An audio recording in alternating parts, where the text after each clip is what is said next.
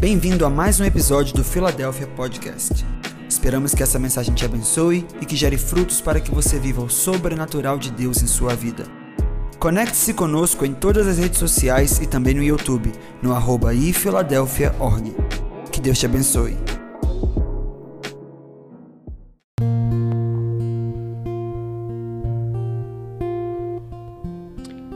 Aleluia. Graça e paz, família. Amém. Glória a Deus. Eu posso fazer citar as palavras do meu filho Caleb aqui. Estou muito animado com esse dia de hoje. Esse talvez é o dia, um dos dias mais importantes para aquele que se professa cristão. Porque é o dia que a nossa fé, o dia que a nossa fé, a base da nossa fé, torna, torna vida, toma vida novamente a ressurreição do nosso Senhor, a base de tudo que acreditamos e pregamos é toma vida, fica mais energizado, se é que eu posso dizer assim. Dia mais glorioso que esse será o dia que ele virá nas nuvens nos buscar. Mas hoje está sendo um dia poderoso para nós. Então eu creio que Jesus vai falar aos nossos corações. Eu tenho meditado nessa palavra de Páscoa. E eu quero ministrar para você hoje, celebrando a Páscoa. Logo mais, ao final da palavra, nós vamos participar da mesa do Senhor vamos comer do seu corpo e tomar do seu sangue, e eu sei que vai ser poderoso, vai ser um grande renovo para a tua vida, para a tua casa, para a tua família, e em nome de Jesus nós vamos compartilhar dessa palavra. A pastora Paula falou aqui, então nós estamos em movimento, mas nós estamos em movimento servindo é o corpo de Cristo, nós estamos em movimento alimentando pessoas, querido, a pandemia é, pode ter nos colocado numa condição de lockdown, mas a fome do necessitado não espera. E nós, Deus nos chamou como igreja para dar fome, dar, alimentar aquele que tem fome, tanto espiritual, quanto emocional, quanto físico. E é por isso que nós estamos nos movimentando nessa semana dessa maneira e vamos continuar. Então você pode participar orando, você pode participar contribuindo, você pode participar é, é, construindo aqui, colaborando no, no, na preparação dos alimentos, e você pode também é, colaborar participando e com a sua presença. Glória a Deus. Abra sua Bíblia em Êxodo capítulo 12 livro do segundo livro da palavra de Deus, Êxodo capítulo 12. Obrigado a todos que estão nos visitando aqui online. Sempre temos muitas pessoas nos visitando, isso é muito bom. Ouça essa palavra, participe da ceia conosco. Se você não preparou ainda os elementos da ceia, pegue os elementos, junte a sua família. Logo depois da palavra, nós vamos cear. Glória a Deus. Vamos ler a palavra de Deus. Êxodo capítulo 12. Diz assim a Escritura: O Senhor disse a Moisés e a Arão na terra do Egito: Esse mês será para vocês o principal dos meses. Pega isso. O principal dos meses. Será o primeiro mês do ano falem a toda a congregação de Israel, dizendo: No dia 10 deste mês, cada um tomará para si um cordeiro, segundo a casa dos pais. Um cordeiro para cada família. Mas se a família for pequena, para um cordeiro, então o chefe da família convidará o seu vizinho mais próximo, conforme o número de pessoas, conforme o que cada um puder comer. Por aí vocês calcularão quantos são necessários para um cordeiro. O cordeiro será sem defeito, macho de um ano, podendo também ser um cabrito. Vocês guardarão o cordeiro até o décimo quarto dia deste mês. E, tendo, e todo o ajuntamento da congregação de Israel o matará no crepúsculo da tarde. Pegarão um pouco de sangue e o passarão nas duas ombreiras e na viga superior da porta, nas casas em que o comerem. Naquela noite comerão a carne assada no fogo, com pães sem fermento e ervas amargas. Não comam do animal nada cru, nem cozido em água, porém assado ao fogo. A cabeça, as pernas e as vísceras. Não deixem nada do cordeiro até pela manhã. O que, porém, ficar até pela manhã, queimem. É assim que vocês devem comê-los.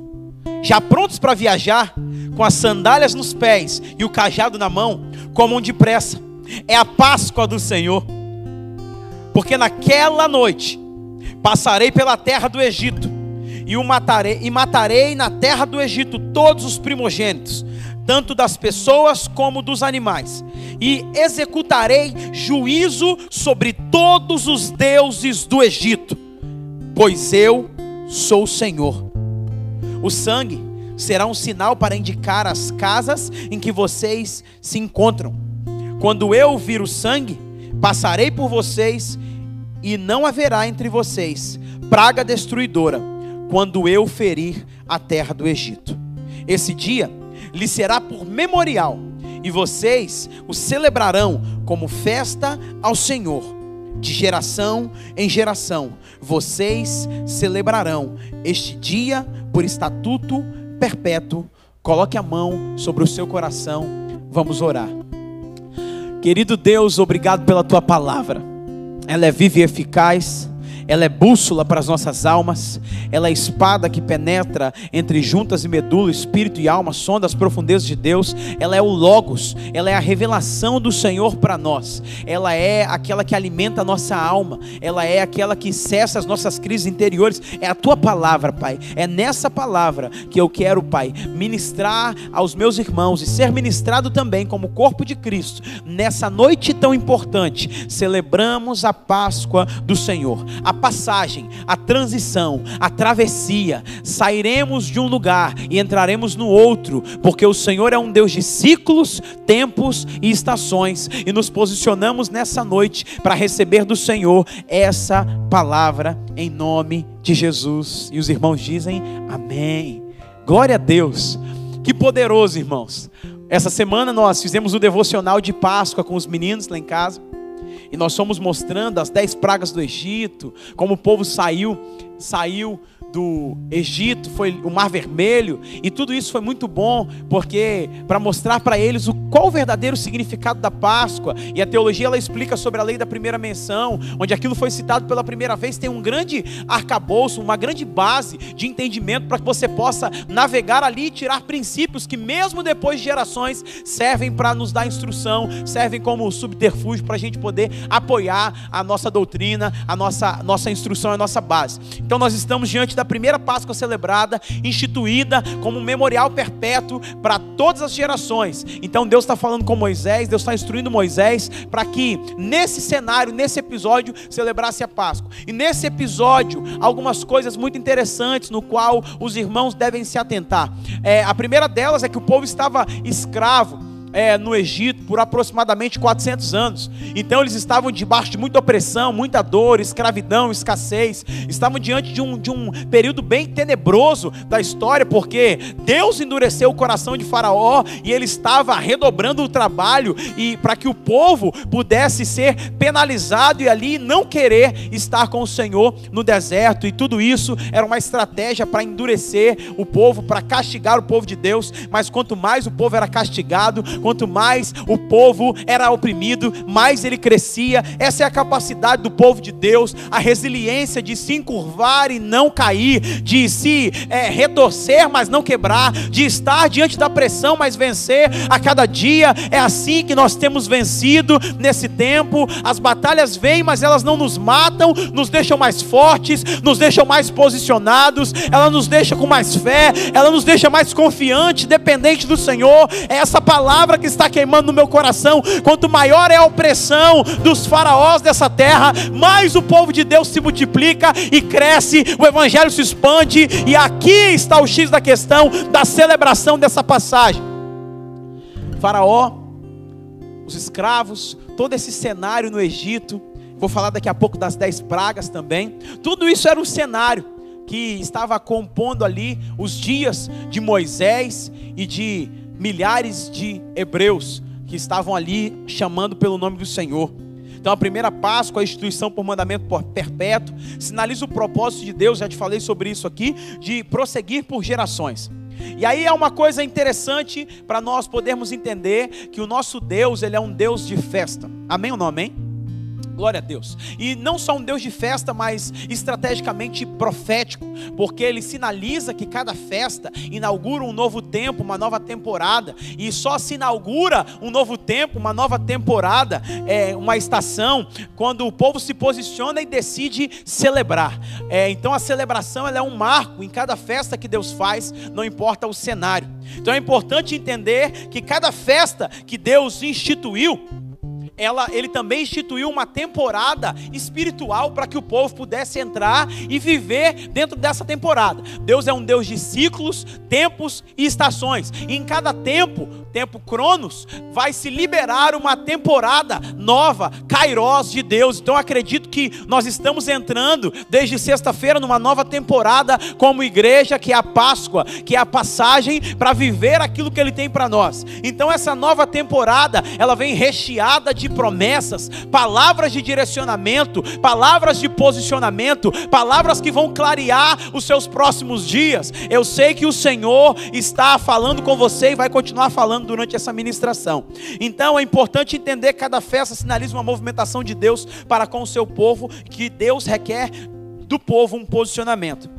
Êxodo capítulo 5, versículo 1, diz assim: é a primeira vez que Moisés vai ser usado por Deus para falar com Faraó. E ele disse assim: depois disso, Moisés e Arão foram falar com Faraó e disseram: Assim diz o Senhor, o Deus de Israel: Deixa o meu povo ir para celebrar-me uma festa no deserto. Êxodo capítulo 5, versículo 1.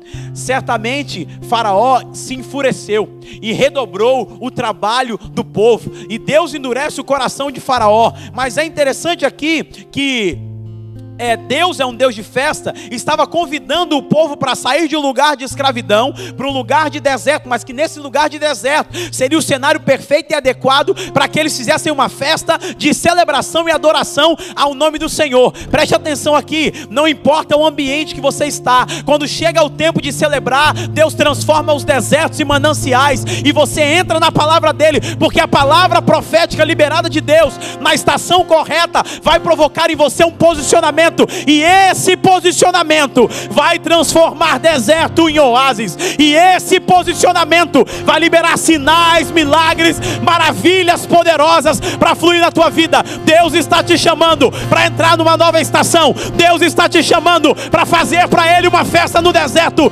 não importa o cenário social, passam os céus e a terra, a palavra dele permanece a mesma. Deus não, não se move pela circunstância, Ele te convida para entrar no tempo profético dele, e ele está falando: Deixa o meu povo ir para celebrar uma festa no deserto. Presta atenção no que eu vou te falar, que Deus me revelou. A celebração é o passaporte de entrada para usufruir dessa estação que Deus está inaugurando. Eu vou te falar mais uma vez: a celebração, o ato de se posicionar em resposta àquilo que Deus falou, a celebração, ela é a, o passaporte de entrada para usufruir dessa estação que Deus está inaugurando. Celebrar é liberar a liberdade, é entrar em libertação, é, é, é, viver aquilo que Deus tem para a próxima estação. Celebrar a festa é entrar no calendário de Deus e se encaixar na esfera de obediência e se colocar no perfil de disponível, no modo on, para receber o que Deus prometeu para fazer nessa festa. Não importa o ambiente, pois a celebração ao nosso Senhor tem o poder para mudar os ambientes. Quando você celebra algo ou alguém, você está dizendo que isso pode se perpetuar, crescer, prosperar, ganhar vida, dar fruto na sua própria vida. Quando você celebra um aniversário, você está dizendo: Eu quero que você viva mais, eu não quero que você viva menos. Quando você celebra o seu casamento, você está dizendo: Eu quero que isso dure, por isso eu estou cultivando. Celebrar é cultivar, celebrar é dar atenção devida, celebrar é se entregar gradativamente, diariamente, para que aquilo possa crescer, se fortalecer. Celebrar é cultura, e cultura cresce quando você cultiva. Casamentos que não são celebrados morrem de um dia para o outro. Filhos que não são celebrados perdem a graça e o seu vigor e nunca vivem o seu potencial e o seu destino. Quando a vida não é celebrada de maneira adequada e saudável, vai perdendo a sua beleza e o seu motivo. Deus pede para eu te dizer: não importa o cenário que você está, Ele está te convidando para celebrar. mesmo não atentando para um ambiente que era o deserto. Entrar em celebração nas estações de Deus vai liberar um novo romper para a sua vida. Não celebrar vai nos deixar paralisados no mesmo lugar. E quantas pessoas nós estamos vendo paralisadas no mesmo lugar, porque perderam a arte de celebrar aquilo que Deus está convidando para celebrar. Deus é um Deus de tempos, ciclos e estações. E ao lembrar de celebração, no contexto do deserto, eu vou lembrar de Miriam, que ao passar o mar vermelho, pega o seu tamborim, junta com algumas outras mulheres e celebram e cantam. O nosso Deus nos fez passar em pé enxuto. O nosso Deus é um Deus de libertação. O nosso Deus, ele é um Deus que responde o clamor e o sofrimento do seu povo. E Miriam, apesar de ter alguns contratempos e discordar com a liderança de Moisés, em alguns momentos, ela não foi lembrada pela sua discordância, e sim pela sua celebração. O que Deus está dizendo hoje, Deus pode mudar o seu status, Deus pode mudar o seu coração, Deus pode mudar a sua vida emocional, Deus pode mudar a sua condição, se você decidir responder em celebração a nova estação que Ele está inaugurando para você. Deus está nos convidando a celebrar, independente do ambiente que está ao nosso redor. Miriam, quando pegou o seu tamborim, junto com aquelas mulheres, ela não ficou refém do seu passado, porque quem te olha pelo pelo retrovisor é o diabo, mas ela ficou refém das promessas de Deus e ela começa a adorar e o ambiente foi mudado e a vida dela foi mudada e agora ela não é lembrada mais sobre aquela que, que murmura, mas daquela que está celebrando ao Senhor. Celebrar as, nas estações corretas é dar um novo sentido, uma nova cor, uma nova vida, uma nova passagem uma transição, um novo momento. O povo hebreu estava nesse tempo, depois de muita guerra, pressão, opressão, depressão, escravidão. O calendário de Deus se apresenta para eles dizendo: é tempo de celebrar, o fim da escravidão chegou e eu tenho uma nova estação para vocês. É isso que Deus está querendo dizer para nós aqui. Não importa a pressão, não importa a opressão, não importa a depressão, não importa ah, o quanto temos sido esticados. Deus está falando: o meu calendário está chegando na tua vida. É tempo de celebrar, é tempo de se posicionar, mesmo que o ambiente não mudou. Páscoa é passagem, Páscoa é transição, Páscoa é libertação, Páscoa é vida. O calendário de Deus está mudando. Se você puder falar para uma pessoa que está do seu lado, fale para ele: o calendário de Deus está mudando ao seu favor. Aleluia. Comece a celebrar, não por aquilo que você não está vivendo, mas por aquilo que Deus está fazendo. Perdemos a arte de celebrar a vida ou aquilo que Deus está fazendo na nossa vida, porque começamos a olhar só aquilo que Ele não fez, só aquilo que Ele não realizou e contabilizamos as promessas que não foram cumpridas e deixamos de celebrar aquilo que Deus está fazendo. Deus está esperando da sua celebração, que é um ato de fé, em meio ao cenário totalmente oposto, para abrir o mar, levar libertação, liberdade e rompimento com todo o Egito. Celebrar é preciso. Celebrar é preciso. E eu digo para você que está me ouvindo, talvez está sem força para isso. Eu digo para você que está me ouvindo, que fala, não faz sentido, pastor, eu celebrar. Você não conhece a minha realidade. Você não conhece o meu contexto, a minha família. Você não sabe quais são as minhas necessidades. Eu não preciso conhecer para entender que o nosso Deus está convidando você para celebrar está convidando você a se posicionar. Devemos, por mandamento perpétuo, fazer isso. E foi isso, essa celebração da Páscoa, que conservou a identidade dos hebreus, depois do povo de Israel, depois de todos os judeus que foram espalhados pelo mundo, pela diáspora, onde eles sentavam à mesa e celebravam a Páscoa e lembravam da libertação de tudo que Deus fez com mão poderosa, os tirando do Egito e trazendo eles, levando eles para a terra prometida e contando dos milagres dos sinais. Isso era uma ponte de conexão. Então, isso tudo eles chamaram de Páscoa. Páscoa é o cordeiro. Páscoa é o cordeiro. No texto que nós lemos, você viu que ele falou: tome um cordeiro, as famílias se reúnam para comer.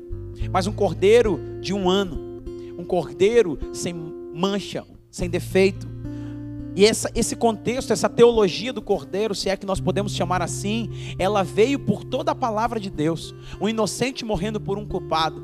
A, a Bíblia foi, a, a, Bíblia fala que o Antigo Testamento ele é uma sombra que completa e vai ter toda a luz, todo o foco no Novo Testamento. Em Jesus nós vemos que esse é o cordeiro, João Batista falou, esse é o cordeiro de Deus que tira o pecado do mundo. Em Apocalipse capítulo 13, fala que esse cordeiro foi morto antes da fundação do mundo. Isaías fala que ele foi como uma ovelha muda para o matadouro. Em Êxodo 13 fala que esse cordeiro foi imolado para trazer livramento. E esse cordeiro, o sangue dele aspergido pela porta, esse cordeiro, esse sangue trouxe vida, trouxe restauração, trouxe livramento. É nesse sangue. E aí eu estava separando aqui algumas instruções, algumas palavras, alguns versículos que falam sobre isso. Jesus disse: Esse é o meu sangue, o sangue da aliança, que é derramado em favor de muitos para perdão dos pecados. Nesse sangue tivemos perdão. Mateus 26, 28. Hebreus capítulo 9, 13 e 14 disse assim: Ora, se o sangue de bodes e touros e as cinzas de uma novilha espalhadas sobre os que estão cerimonialmente cerimonialmente impuros os santificam, de forma que se tornam exteriores, exterior, exteriormente puros, quanto mais o sangue de Cristo, que pelo Espírito eterno se ofereceu de forma imaculada a Deus, purificará nossa consciência de atos que nos levam à morte, para que servimos ao Deus vivo. Nesse sangue, que foi derramado, nesse sangue que foi aspergido na porta, nos marcos, nos umbrais, que trouxe vida, que trouxe livramento, nesse sangue a proteção. E ele disse no texto de, de, Hebreu, de Êxodo capítulo 12, no qual lemos: o espírito da morte vai passar, a morte vai passar hoje nessa noite. E nessa noite, ela vai identificar aqueles que têm a marca do sangue. Quando nós estávamos aqui no pré-culto, na preparação, eu estava tocando uma música que mexe muito comigo. Foi o sangue de Jesus que nos lavou, que nos purificou, que nos santificou, que nos, nos levou ao lugar de justificação pelo poder dele. É esse sangue, é uma marca, é um código no mundo espiritual que naquela noite trouxe livramento, trouxe vida e o espírito da morte identificou. Isso é poderoso demais, irmãos. Nós que temos entendimento do mundo espiritual podemos ver, podemos saber que até as trevas conhecem aquele que é marcado pelo sangue de Jesus. As casas que são marcadas pelo sangue de Jesus. E aí por isso que a palavra diz: nenhum mal chegará à minha tenda, nenhuma arma forjada contra mim prosperará, porque as armas das trevas, elas identificam, elas elas elas passam ali o QR Code e elas identificam que é pertencente ao Senhor e nessa eu não posso tocar.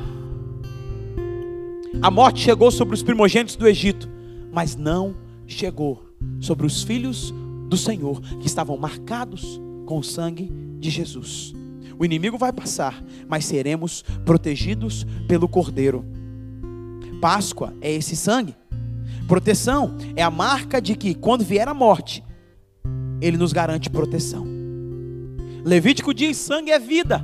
Ou seja, esse sangue ele é vida para mim e para você. Daqui a pouco nós vamos ceiar e vamos entender isso melhor. Páscoa é passagem, é travessia, é pensar.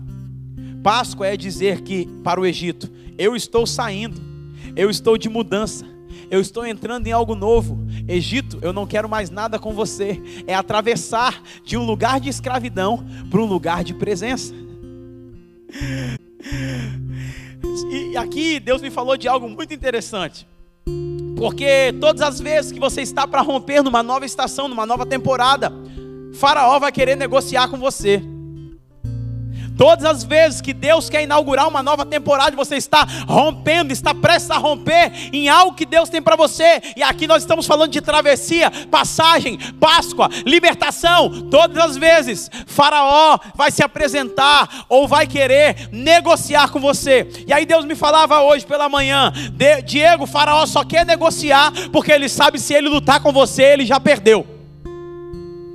Faraó só quer negociar com você para ele não ficar sem nada, ele vai querer tirar alguma coisa, porque ele sabe que o resultado final é vitória. Ele sabe que se ele entrar para lutar com você, ele vai perder. Então por isso ele parte para a negociação. Isso era para te alegrar, meu irmão, porque a negociação que o diabo, que o príncipe desse mundo quer fazer com você, é porque é um sinal que ele já viu a vitória de Deus na tua vida, ele já viu o teu futuro, ele já viu o cenário da próxima estação. Embora você não enxergue, o Senhor já enxergou e até Faraó já enxergou. Por isso que ele está chegando para negociar.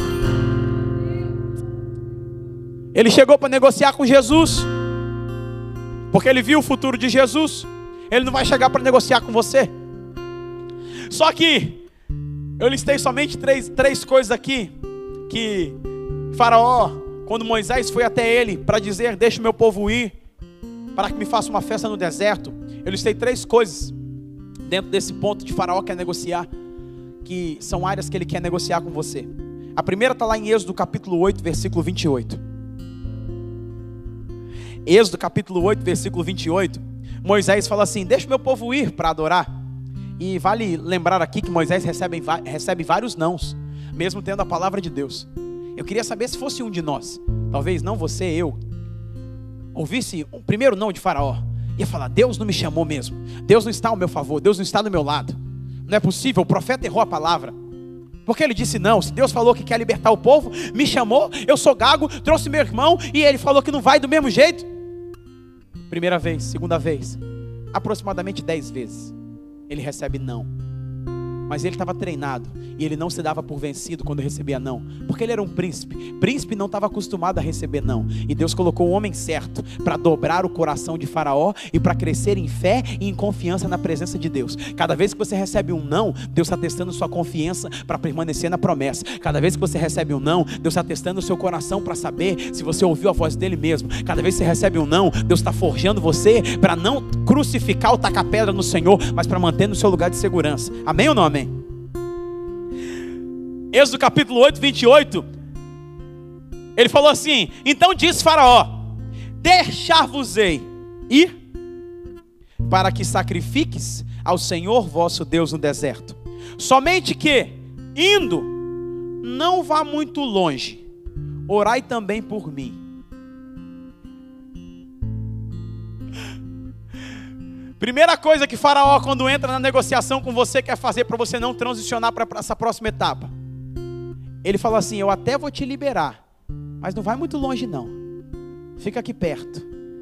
Eu quero até manter o controle sobre você. Não vai muito longe. Você quer romper, você quer avançar. Você está na travessia daquilo que Deus tem para a sua vida. Mas Faraó está falando: Não vai muito longe. Eu sei que você não vai chegar muito longe. Eu sei que você vai voltar lá nos seus pecados do passado. Eu sei que você vai estar com saudade. Você pode ficar com saudade do Egito. Então não vai muito longe, não. Moisés desiste? Não. Ele fala: então, vai vir praga sobre o Egito. Então, primeira coisa, Faraó quer negociar, porque ele quer te manter no controle. Segunda coisa, Êxodo capítulo 10, versículo 7. Moisés disse: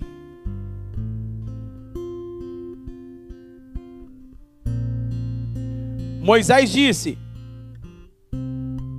nossos jovens, nossas crianças, nossas esposas, todos irão conosco. Eu não estou disposto. Aí eu já era eu escrevendo aqui, já não é mais a Bíblia. É, nossos todos irão conosco. e aí ele fala no final: ninguém ficará para trás. Ele vai falar com Faraó.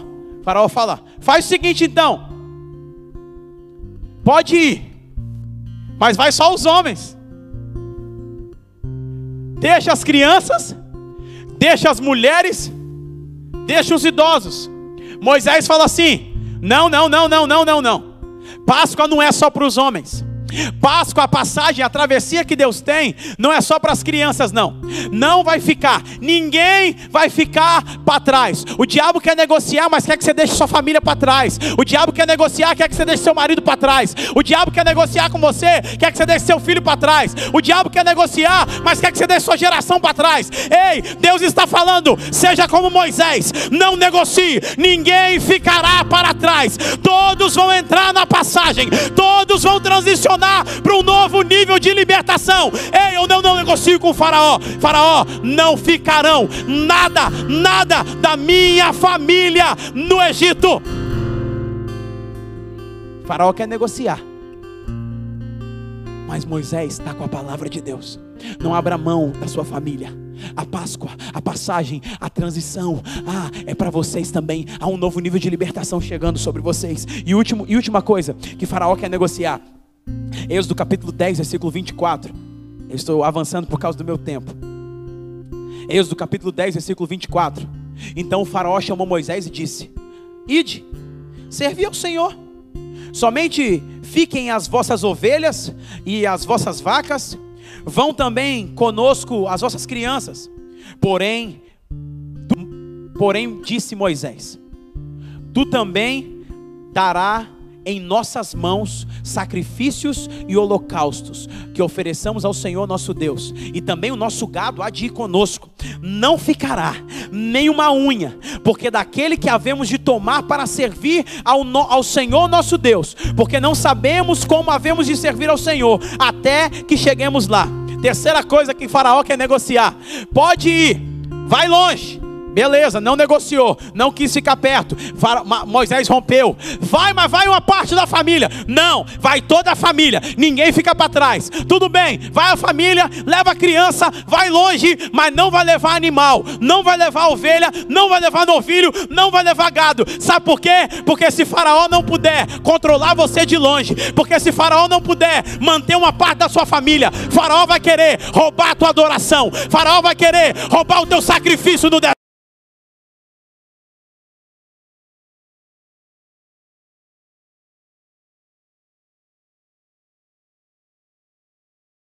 Sacrifícios de holocausto na presença dEle. O faraó não vai roubar sua adoração. Você vai atravessar, você vai passar, mas vai continuar adorando a presença do Senhor. Então fala com a pessoa que está do seu lado: eu estou passando, eu estou saindo, eu estou atravessando, eu estou transicionando. É do meu status de escravo para livre, do status de sobrevivente para próspero, do status de sem futuro para esperança, do status daquele que perdeu as promessas para aquele que está vivendo na terra prometida em direção àquilo que o Senhor está chamando Deus está te chamando para atravessar, Deus está te chamando para transicionar, Deus está te chamando. Isso é Páscoa. E ele fala: só pegue o que podem carregar, porque numa passagem, numa travessia, numa transição, na Páscoa, você não pode ficar pesado porque a caminhada é longa e você vai precisar levar só o suficiente. Você precisa abrir mão de algumas coisas, hábitos, mentalidades, sentimentos que talvez vão te fazer voltar a esse lugar de Egito dessa passagem. E hoje nós temos muitas pessoas que estão pesadas e precisam trocar de fardo com o mestre pessoas que estão sobrecarregadas, pessoas que Ele quer liberar a passagem, a Páscoa para a sua vida, mas você está carregando muitas coisas do Egito ainda. Deus pede: tira a sua bagagem, tira a sua bagagem. Aleluia. Páscoa é ressurreição. Jesus disse: Eu sou a ressurreição e a vida. Quem crê em mim, ainda que esteja morto, viverá. Páscoa é trazer vida novamente. Páscoa é devolver a justiça para aquele que foi injustiçado. Interessante que no Evangelho de João, capítulo 20, foi uma mulher a primeira a encontrar o mestre ou a encontrar a ausência dele dentro de um sepulcro. Maria, logo pela manhã, antes do dia clarear, foi até o sepulcro para saber como estava Jesus. E ao se deparar com a pedra rolada, um anjo disse que não estava lá.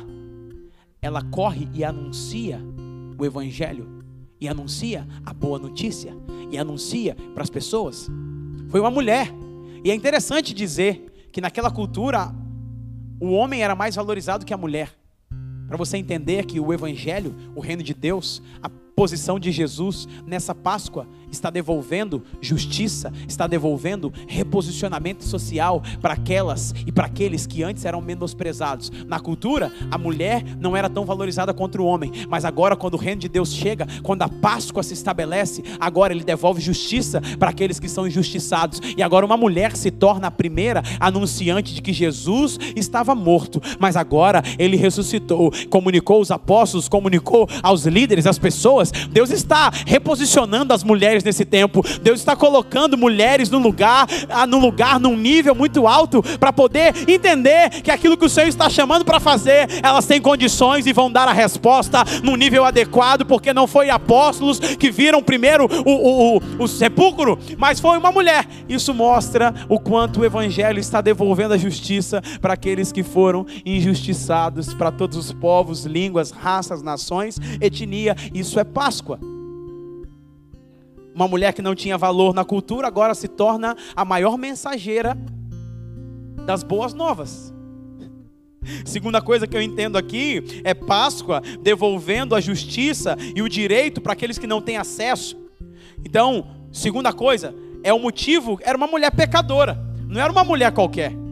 Não era uma mulher que estava posicionada ali na sociedade ou que é, tivesse um histórico que fosse ilibado, fosse moralmente correto. Muito pelo contrário, era uma mulher que tinha uma vida fora da sua vida e que tinha uma vida de vida, de fazer vida mas isso mostra que o Evangelho é a Páscoa, vem para trazer graça e perdão para os improváveis, para aqueles que precisam. É o pecador recebendo graça, é o pecador chocando os religiosos, é transformar a minha condição de escravo para filho, de prisioneiro para livre. Ele nos tirou do império das trevas e nos transportou para o reino do filho e do seu amor. Isso é Páscoa. Ele nos tirou da morte para a vida, ele nos tirou um lugar de lamaçal e agora nós somos filhos. Éramos ovelhas que não tínhamos pastor e ele se tornou o nosso bom pastor. Estávamos perdidos, sem direção,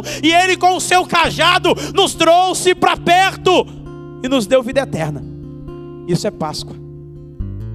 A Páscoa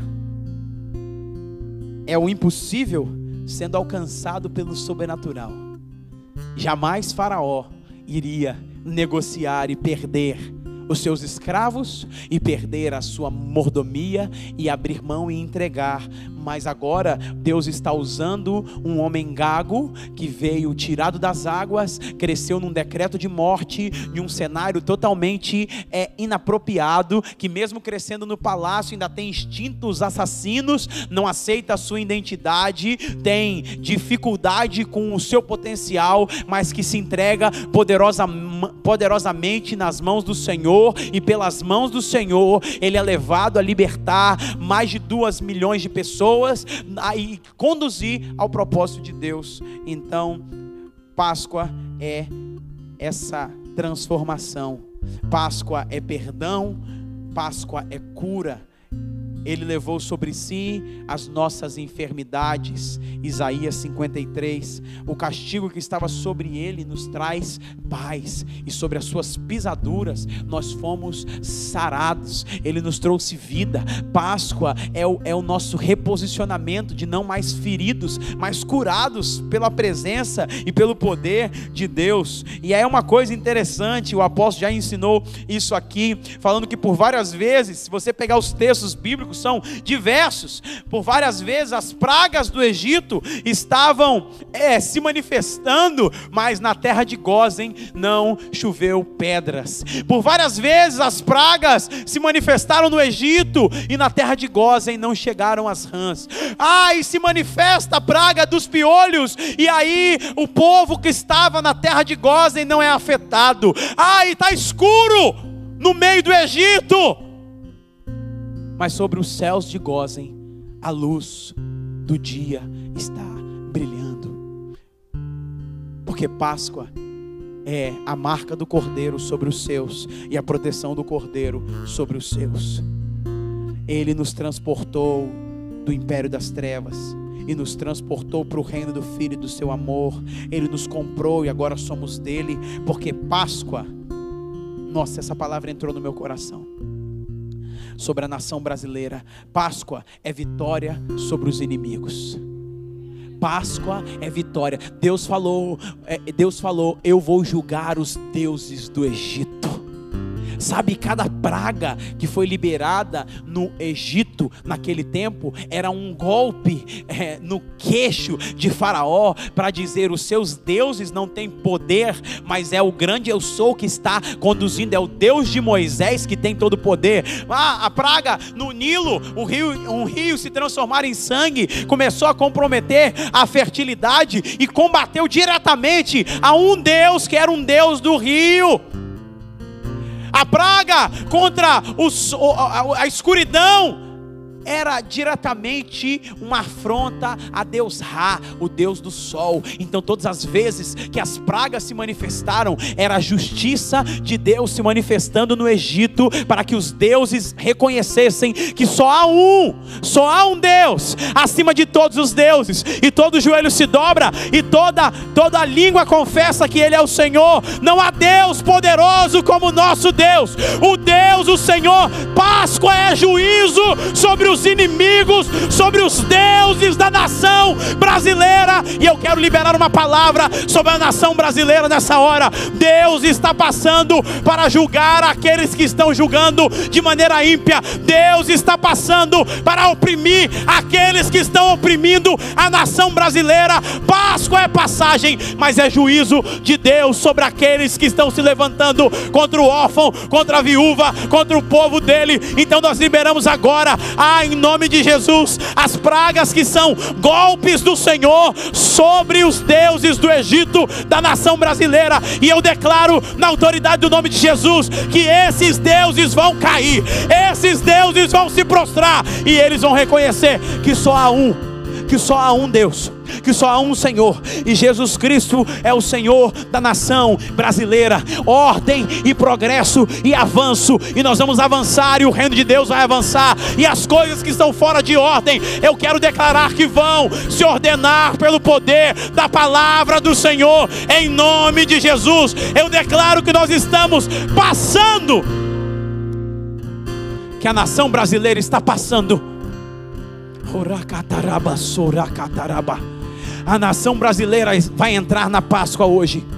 A nação brasileira vai transicionar das garras de Faraó para um novo nível. E querido, eu não estou falando, quando eu estou falando aqui, eu não estou falando de esquerda, eu não estou falando de direita, eu estou falando do alto, do poder do alto. Eu estou falando do poder de Deus sobre a nação, porque o coração do rei está na mão do Senhor e ele inclina para onde quer. Deus é um Deus de governo, não é um Deus de política. Está entendendo o que eu estou falando? Antes que você venha pensar que eu estou falando de partido A, de partido B, de partido C. Como um profeta de Deus, eu declaro juízo sobre os inimigos que estão oprimindo a nação brasileira.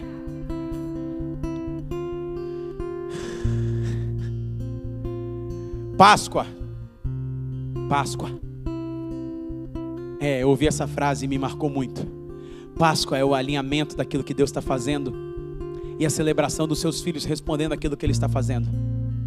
E essa frase que eu ouvi foi impressionante, porque os hebreus disseram: tentaram nos matar, não conseguiram. Vamos celebrar o nosso Deus. Vamos celebrar o nosso Deus. Páscoa é voltar à sua origem, é relembrar a sua libertação Páscoa é a nossa história com Deus. Páscoa é a história da humanidade com Jesus. Quando você não volta para a sua origem, quando você não volta para a sua história, outras pessoas ficam contando histórias para você. E nós temos uma história com o Senhor, nós temos que voltar à nossa história de origem com Ele, nós temos que voltar a ter a alegria da nossa salvação, nós temos que olhar para a cruz e chorar novamente. Temos uma história com o Senhor. Temos uma história de libertação. Páscoa é voltar à sua história com Deus. Páscoa é saber que um dia você estava escravo, mas hoje você está livre. Se não sabemos da nossa história, o diabo vai contar a história para nós. E tem muita gente ouvindo as histórias do diabo e se esquecendo da sua história com Deus. Foi isso que ele disse. Quando forem tomar a ceia, quando se reunirem em família, todas as vezes, o apóstolo Paulo fala, 1 Coríntios 11, 26, todas as vezes que comerdes desse pão e beber deste cálice, proclamais a morte do Senhor até que ele venha. Ah, pastor, você falou do povo hebreu até agora, o que isso tem a ver comigo? O apóstolo Paulo te responde: todas as vezes que fizer isso, lembre da mesa do Senhor, do sacrifício e da morte, e você vai se tornar um proclamador. A palavra grega aqui para proclamar é catagelo. Catagelo significa um anunciador de boas novas. Catagelo significa um embaixador da mensagem. É um termo romano que era usado para pronunciar-se ou se tomar posse da palavra do imperador e aquele homem que era um mensageiro, ele era o catagelo, ele anunciava, ele chegava na praça abrindo um edito de Roma e dizendo: "Assim diz o imperador romano. A partir de hoje, o preço é esse, vai funcionar assim, a partir de hoje". E ele fechava e saía. Ninguém argumentava com ele sobre aquilo que ele proclamou do imperador. E aí Deus falou comigo nesse texto. Deus está nos chamando para ceiar, porque Ele está nos chamando para sermos catagelos, anunciadores, embaixadores. Catagelos vem da mesma origem, da mesma é, radical, da mesma etimologia de ângelos, que vem a palavra anjo, mensageiro, aquele que comunica. Então, nós temos que ter o entendimento do que Deus está nos chamando para fazer nessa Páscoa. Nós vamos transicionar? Vamos, mas vamos sair desse lugar como anunciadores. Anunciadores de quê? De um bom conselho? Não, o Evangelho não é um bom conselho, o Evangelho é uma boa notícia para aquele que está precisando, para aquele que necessita. O Evangelho é, é uma boa notícia para nos tirar de um lugar de escravidão e nos levar para um lugar de libertação, para nos tirar no lugar de medo e nos colocar no lugar de coragem no Senhor, para nos tirar no lugar de dor e nos colocar no lugar de cura. Esse é o Evangelho, esse é o poder do Evangelho, isso é a nossa Páscoa. Celebrar, lembrar da tua morte, mas também da sua ressurreição. E dizer e lembrar que nós somos somos anunciadores dessa palavra de boa notícia. Deus está contando com você, Deus está contando comigo para anunciar essa mensagem do reino de Deus. Então eu vim te anunciar essa mensagem. Eu vim te anunciar que ele triunfou sobre os inimigos. Eu vim te anunciar que ele venceu. E eu, eu deixei aqui o, o último texto para ler com vocês, que está em Colossenses capítulo 2, versículo 14. Você já pode preparar os seus elementos, o time do louvor já pode vir.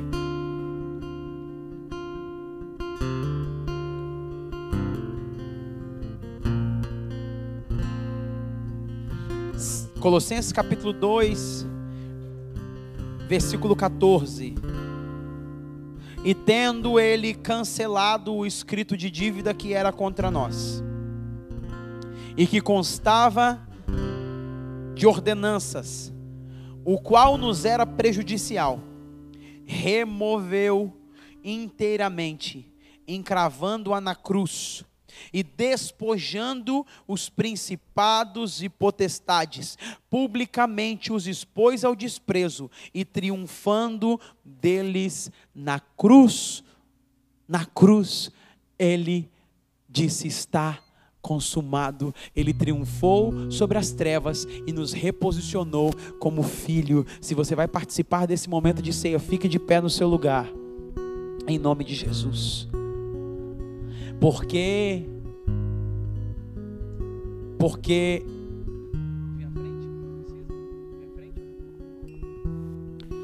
Porque essa palavra triunfar significa celebrar a vitória.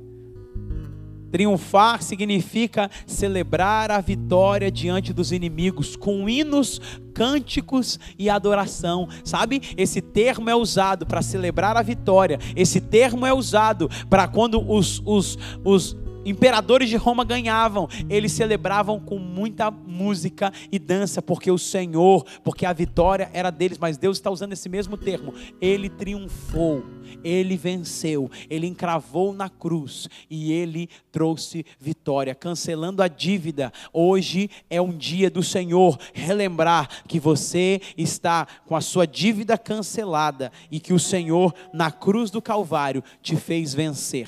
Páscoa é travessia, Páscoa é passagem, Páscoa é você ver a vista e avançar diante disso. Ele diz lá: todas as vezes que comer desse pão e beber desse cálice, proclamais a morte do Senhor até que ele venha. Vamos adorar nessa hora para participarmos da mesa do Senhor. Em nome de Jesus, vamos cantar ao Senhor.